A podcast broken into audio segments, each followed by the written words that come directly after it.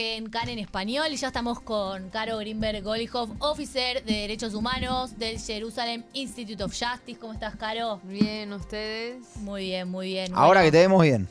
Muy bien. Ahora Te te hace un vemos ratito porque llegó a tiempo, tranquila. Caro, quiero comentarle a todos. Yo cuando entro, me piden la, la credencial esta con la que trabajo. Ah, no, Caro ya entra directo. 14 veces. Caro entra, va. Va a la Sí, cocina. ya es mi segunda casa. Dentro de poco me la voy a encontrar en la biblioteca leyendo. ¿no? Es increíble. Bien. Bueno, Caro- íbamos a decir algo sobre la canción que no nos gustó. Ah, sí, yo no la voy a votar. Yo voy a votar a. tampoco. Nosotros ayer me pusimos. gustó. Nosotros pusimos una hace un par de semanas que era una reversión de una de Ian Ah, Hell, no me acuerdo ahora sí, cuál. no me acuerdo. De Stefan. Era Stefan, aparte me gusta el nombre, Stefan. Stefan Lager. Lo quiero acá, lo quiero a Stefan acá. Estuvo. Ah, bueno, me lo Ya perdí. estuvo. Me lo perdí. Nos perdimos. Bien. Bueno, Caro, ¿cómo estás? Muy bien, muy bien, todo bien. Está bien, Caro está bien. Sí, aunque hoy vamos a hablar de un tema un poco triste. Pero bueno. Eh, bueno, contanos un poquito Sí. de, de qué tema. Antes, antes de entrar al tema, eh, lo comentamos antes, pero lo veníamos hablando recién en, en- en el corte. Y me pareció importante también remarcarlo. Eh, veníamos diciendo el tema del chico de 15 años, ¿no? Que, que hizo el atentado. Eh, y que justo lo habíamos hablado con vos. ¿Qué, qué, qué, qué- no sé qué reflexión te merece. No sé, yo pienso que, o sea, bueno, es un tema que nosotros hablamos ya acá un par de veces, me parece. Y nada, y creo que cada vez que pasa una de estas cosas que es terrible, nos recuerda la importancia de, de referirnos a ese tema, de pensarlo, de cambiarlo, del- de la importancia de la educación y de las cosas que pasan cuando, cuando no resolvemos estos problemas. Cuando miramos para otro lado. Es Exacto. verdad. Sí, sí, sí. Bueno, Caro, ayer se cumplieron nueve años del secuestro de Adar Goldin. Eh, ¿Querés contarnos un poquito que- de qué se trata? Recordanos un poco porque nueve años pasaron. Sí. Eh, bueno, exacto. Ayer se cumplieron nueve años que eh, secuestraron y mataron Y asesinaron, claro. sí, a un soldado israelí. Eh, tenía 23 años, si no me equivoco. Y fue eh, durante un alto al fuego, durante la operación eh, Protective Edge. como- no me acuerdo cómo se llama. Margen protector. protector. Margen protector. Eh, o sea, No fue horas después, ¿no? fue como una hora y media después de que se declaró el cese al fuego, que fue un cese al fuego que promovió eh, la ONU, creo que conjuntamente con Estados Unidos, entre Israel y Hamas. Era un alto al fuego humanitario. Y, y en ese momento unos terroristas de Hamas, me parece, entraron por un túnel y lo secuestraron a, a Dar. Y después el ejército israelí dijo que por las pruebas forensicas eh, no había forma de que estuviera vivo. Entonces lo declararon como que lo habían asesinado. Ah, a porque Dar y a nunca- otras tres personas más secuestraron, ¿no? Bueno, cada una, eh, o sea, nosotros, eh, lo que pasó ayer, o sea, ayer hace nueve años, el 1 de agosto hace nueve años, fue específicamente eh, a Dar Goldin. Mm. Pero, eh, bueno, te- terminando la historia de él, eh, eso, o sea, su cuerpo nunca se devolvió, todavía lo tiene jamás, y la familia no pudo enterrarlo como corresponde. Quiero decir que entré Eh. a la web de la fundación, tienen como una fundación Sí. donde cuenta mucho la historia y hay como una cuenta de los días, las horas lo- y los minutos y los segundos que hace que no devuelven el cuerpo y que la familia no puede eh, sepultar a su hijo, lo cual es algo muy terrible. ¿Jamás se informa que está muerto o Eh, oficialmente digo? Me parece que justamente ayer, que fue que pasó los nueve años, jamás mandó, no sé, publicó, no sé en qué medios, una foto como del arma que dicen que Adar Goldin tenía cuando lo secuestraron y lo mataron. En el sentido de decir, nos estaba agrediendo, eso es lo que querían No, yo entiendo que quieren mostrar que tiene, o sea, que, que me- a mí me parece que al principio, cuando pasó todo en 2014, jamás al principio no reconocía que lo habían agarrado. Y ahora, y con el tiempo, ya como que se admitió y eh, hay mucha, o sea, muchas investigaciones que por las cuales se entiende, se sabe que lo tiene jamás el cuerpo. Y además que es una em, es este tipo de cosas es algo que jamás suele hacer o sea secuestrar tanto personas vivas como mantener cuerpos para después usarlo como negociación como pasó también con Gilad Shalit No Claro, si de hecho hay, un chico que Her- Herzog llevó a alguien al, al Congreso, ahora cuando habló en Estados Unidos, la madre de un chico Sí, etíope la- que también... Sí, bueno, de y también estaba la madre de, sí, de Heather Golding, Golding. es verdad. Es verdad. Sí. Eh, y entonces, bueno, eso es lo que pasó hace nueve años. Justo también en 2014, eh, en la misma operación, eh, Hamas secuestró también a él y mató a Oron Shaul, otro soldado, eh, de, eh, soldado israelí. eh, por lo que en- tengo entendido, parece que Hamas tiró un misil antitanque a un grupo de soldados de los cuales todos se encontraron, o sea, se encontraron los cuerpos de los soldados muertos, excepto de Oron Shaul. Entonces se sabe que es Hamas que todavía tiene el cuerpo, como con Nadar Goldin. Eh, y ese mismo año, eh, o sea, en 2014 más adelante y después en 2015, hubieron otras dos personas, Abraham Mengistu y eh, Hisham al-Sayed, que es un tema un poco de, o sea, es cuando hablamos, hablamos un poco de los cuatro porque sabemos que son eh, cuerpos y personas que jamás está reteniendo, eh, que son todo violaciones de derechos, eh, derecho internacional, derechos humanos, que esto un poco lo vamos a hablar. Eh, pero bueno, estas dos personas, Avera y Hisham, eh, son dos personas que tienen eh, con discapacidad. Eh, las dos personas entraron ellos a Gaza caminando. Eh, Hisham, por lo que se sabe, entró dos veces previamente y las dos veces jamás lo devolvió y la tercera no lo devolvió. Y Avera entró solo. Eh, los dos me parece estaban diagnosticados con esquizofrenia. Mm. Y el año pasado y este año, en dos ocasiones, jamás mandó videos eh, de Hisham, en, uno de Hisham en la cama con respirador y otro de Avera. Y los dos necesitan tomar medicación, las familias no saben si esa medicación se le está dando, si están en condiciones, eh, en las condiciones que necesitan de salud. Eh, y bueno, y se sabe que jamás los tiene, eh, los tiene secuestrados. Ahora, Caro, en el caso de Adar Golding, vos dijiste, fue un alto el fuego eh, eh, promovido por la ONU. Una vez que se supo todo esto, ¿cuál es el rol de la ONU después? Di- y- y- ¿Dijeron algo? ¿Qué pasó?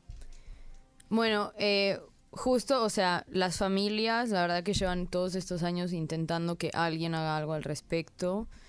Eh, justo ahora que en el último programa hablamos de, de ahora que estuvimos en, la ONU eh, con el Jerusalem Institute of Justice, em, la, delegación de Israel para la ONU hizo un evento en, en Ginebra, en el edificio de la ONU. Es como un evento que se hace, se llama Side Event, y son eventos que se hacen en paralelo a las sesiones del Consejo de Derechos Humanos de la ONU. Y mm, la delegación hizo un evento eh, con las familias, trajeron las, las cuatro, o sea, familiares de los cuatro a Ginebra eh, para que pudieran dar su testimonio y contar que, cuál es la situación. Y en este evento, en el que yo estuve también, había muchos representantes de muchos países diferentes. Eh, también había académicos, también de organizaciones. O sea, por ejemplo, el evento en sí se organizó junto con la Universidad Hebrea y con el World Jewish Congress. Entonces, la idea también es, llevan todos estos años tratando de que en la ONU esto sea un tema que se hable, que se haga algo al respecto, eh, que los países eh, pongan sus recursos también para, para poner presión en Hamas, en la autoridad palestina, eh, que, hagan, que hagan algo para recuperar los cuerpos y las personas de los secuestrados. Claro, ¿cuál es, cuál es el rol de. O sea, ¿qué, qué es lo que legalmente podría llegar a ser la ONU? Y te digo por qué te lo pregunto.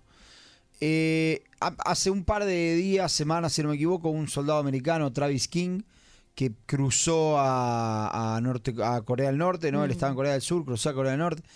Y se armó también todo un lío. Eh, la ONU le mandó un, un comunicado a, a Nor- a Norcorea diciéndole, bueno, comuniquen si lo tienen ustedes, si está secuestrado, en qué condición está. Corea del Norte, me- digo, el, cuento suena parecido también, ¿no? Dice, este, mira, no, sabemos que pasó, que está acá, pero no tenemos idea de dónde está. Eh, y como que, por lo que entiendo, la ONU dice, bueno, listo, se nos acabaron los recursos, todo lo que podíamos hacer lo hicimos. ¿Qué, qué es lo que se puede hacer eventualmente? Porque estos casos Eh, hay, hay varios casos así.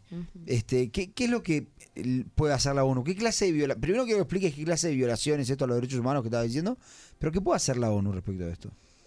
O sea, justo em, algo que me parece también interesante, primero que en 2019, el 11 de junio de 2019, una decisión eh, del Consejo de Seguridad de la ONU, que también esto, no sé si se acuerdan que hablamos al principio de cómo eran las decisiones de la ONU, ¿no? que en general no son em, vinculantes, sino que son voluntarias y lo único que puede hacer que sea algo vinculante es el Consejo bajo el capítulo 7, pero en este caso no se hizo bajo el capítulo 7, pero se hizo una resolución eh, en la cual, o sea, normalmente en, cuando se aplica el derecho de guerra, ¿no? o sea, cuando hay un conflicto, una guerra, las partes del conflicto son las que tienen que cumplir ciertas normas, ¿no? O sea, ciertas normas dentro, o sea, es como que de por sí no debería haber guerra, pero si la hay, hay ciertas normas que hay que cumplir. Estás hablando de Ginebra. Eh, sí, y es, para todas las guerras, o sea, en general, como no puedes atacar objetivos que no sean militares, eh, ese tipo de cosas, eh, que pueden ser personas, por ejemplo, civiles o hospitales o cosas así. Entonces, em, como que en general las personas que tienen que cumplir con estas reglas son los estados que están participando en ese conflicto. Entonces, en esta resolución de del Consejo de Seguridad, en uno de los apartados, em, e, el Consejo dijo específicamente que los estados, o sea, en, cada párrafo está escrito los estados eh, parte del conflicto, salvo en un párrafo que está escrito los estados en general tienen que en casos de personas desaparecidas tomar medidas para asegurar investigaciones y el procesamiento el prosecution, procesamiento persecución persecución de estos crímenes. Entonces, en esta no sé si es la primera vez, pero puede ser de las pocas veces y no es la primera que el Consejo de Seguridad está diciendo, bueno, todos los estados todos ustedes, no solamente eh, Israel, y en este caso porque la ONU lo considera un Estado, el Estado de Palestina, eh, no, sino que está diciendo todos los estados tienen que involucrarse y asegurar que estas personas que están desaparecidas, eh, tanto las Avera como Isham, como Adar y Orón, todos, todos los estados tienen que poner sus recursos para que se investigue esto. Teniendo en cuenta que las que alguna de las personas secuestradas que vos dijiste eh, tienen discapacidades, ¿interviene algún otro, no sé, institución, algún otro organismo específicamente? Sí, bueno, vieron que creo que fue en el último programa que hablamos del, o en el anterior, que hablamos del Comité de Derechos Humanos de la ONU. Bueno, la ONU tiene varios comités que son de, formados por expertos y uno de ellos es el Comité eh, eh, no me acuerdo exacto el nombre en castellano, pero para las personas con eh, discapacidad. Mm. Porque hay una convención específica, igual que vimos la Convención de los Derechos Civiles y Políticos, hay una también para las personas con discapacidad. Entonces, eh, este cuerpo de la ONU puede, es, funciona parecido como el Comité de Derechos Humanos. O sea, el, es un comité que puede recibir tanto, o sea, tiene que recibir reportes de los estados, pero también comunicación a comunicaciones individuales. O sea que si vos sabes de un caso específico, eh, que un país cometió una violación de derechos humanos contra una persona, vos podés ir y mandar esa comunicación para esa persona en específico.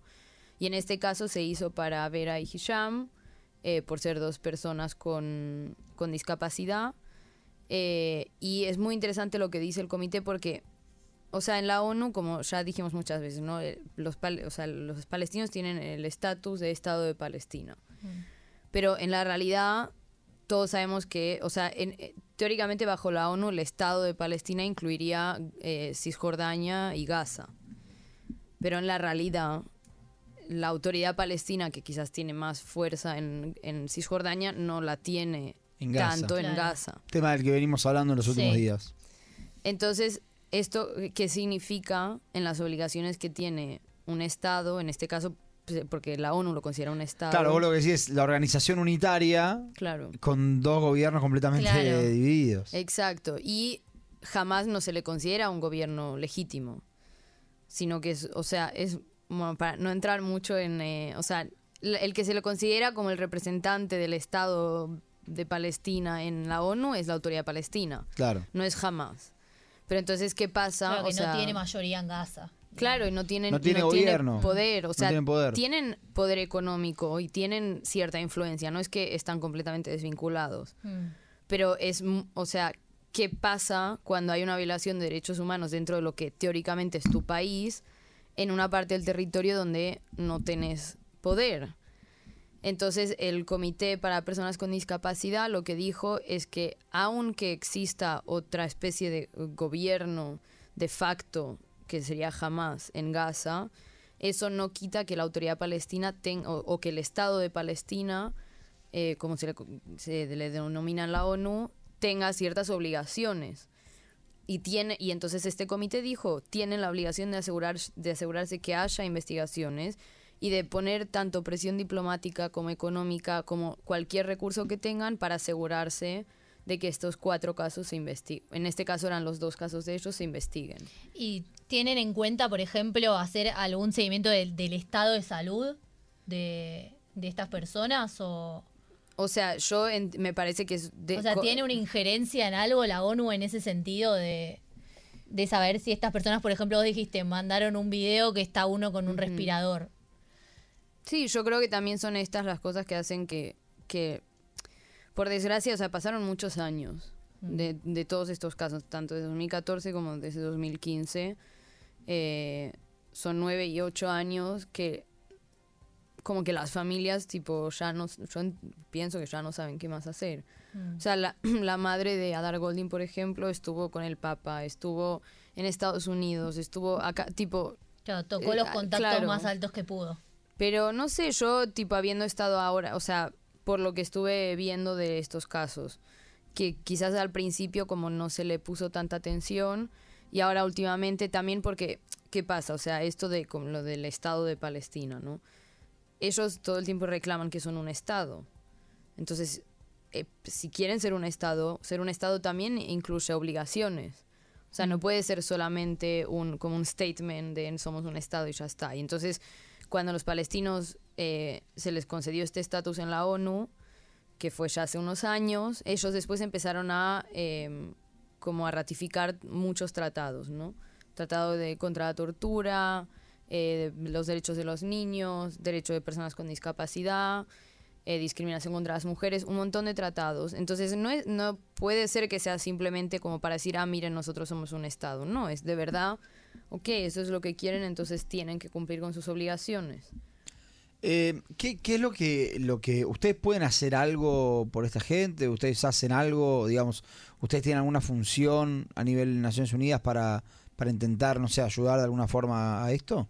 Bueno, nosotros como tenemos este en el estatus en la ONU que lo mencioné también en los otros programas, eh, ahí nosotros podemos participar en eh, varios debates de la ONU, eh, del Consejo de Derechos Humanos, por ejemplo, como hicimos en esta última sesión. Eh, y cada vez que tenemos la oportunidad de hablar, obviamente si es relevante para el debate en, con- en concreto, es volver a hablar de este tema y ponerlo sobre la mesa. Eh, porque al final, si no hablamos de esto, no se le presta atención, la gente no hace nada, la ONU no hace nada. Entonces, por eso es muy importante hablar del tema, por eso también estoy hoy acá hablando de esto, porque a pesar de que pasaron nueve años, eh, las familias y todos tenemos que seguir luchando para que esto termine. Eh, y nada, y acompañar a las familias en, en todo lo que nosotros podamos. Vos estuviste con la madre de eh, Adar Goldín, ¿no? Sí, ella también estuvo en el evento en la ONU. Eh, bueno, estuvieron todas la- las familias. Que además también allá se juntaron con otros representantes, eh, con el comisionado de derechos humanos. eh, o sea, ¿Vos tuviste posibilidad de hablar con ella o...? sí, o- ah. sí. Claro, y ahí a, a eso iba la pregunta, ¿no? Porque vos comentás que se juntó hasta con el Papa, que fue a la ONU, que habló con el comisionado de derechos humanos. Eh, ¿cómo, cómo es que no es escéptica a esta altura? Claro, digamos? sí, ¿Cómo, como cómo- que se sigue juntando con gente Claro, a pesar ¿cómo de que te explicó? Porque es muy interesante, capaz te explicó, digamos, de dónde saca esa fuerza, qué es lo que, o qué es lo que espera. No, yo creo que lo que, lo que quizás ella o to- todas las familias, porque por algo fueron hasta Ginebra, eh, y, y yo también trabajando en este, en, en este ámbito, lo que espero es que cuando se comete una violación así de derechos humanos, los países, el resto de países también pongan presión y hagan lo que tienen que hacer para que se respete. Pero en términos prácticos, ¿ella cree que puede haber algún tipo de avance? ¿O cree que no? Pero bueno, de todas formas hay que seguir estando. Este, en, Viste que en el derecho internacional está esta, esta figura de, del, del, eh, opositor persistente. Entonces a veces pienso si ella lo que quiere hacer es ser un opositor persistente, o sea, constantemente decir, mirá, esto que está pasando está mal, Claro, que esté el tema sobre la mesa. Claro, sería, o si, o si realmente tiene algún tipo de, de esperanza de que, de que, de que algo suceda, me, me pregunto. ¿Tiene, ¿Hay alguna especie de mecanismo que se cree que se puede activar para que esto cambie la situación? No sé, yo pienso que, eh, o sea, hablo de, mí- de mí, no de ella, que hay, hay cosas que se podrían hacer. Eh, pienso que hay presión, o sea, los países podrían poner cierta presión para esto, ¿no? O sea, no sé si sería una presión diplomática, económica, porque al final, o sea, todos los países, no todos, pero la Unión Europea, Estados Unidos, muchos países dan plata. Eh, que muchas veces las dan por razones humanitarias y por desgracia terminan en las manos de Hamas, que las, lo terminan usando para otras cosas, para armas, para... Sí, lo hablamos también cuando fue el tema de los libros de texto, que el tema del el financiamiento, de Claro. hacia dónde está yendo la plata que ponemos. Sí, En ese sentido es un mensaje importante capaz, no sé cómo lo lees vos, lo que hizo Herzog de llevar a estas familiares al Congreso de Estados Unidos. ¿no? sí.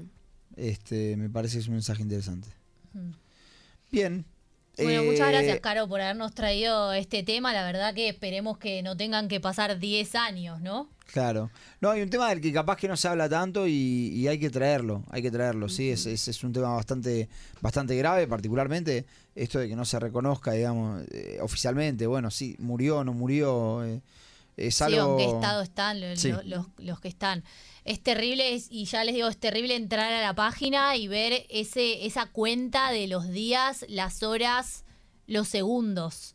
Claro, Que no está ese chico vivo, muerto, sí, con la familia, ¿no? sí, sí, sí, es, eh, es terrible. Bueno, gracias, Caro.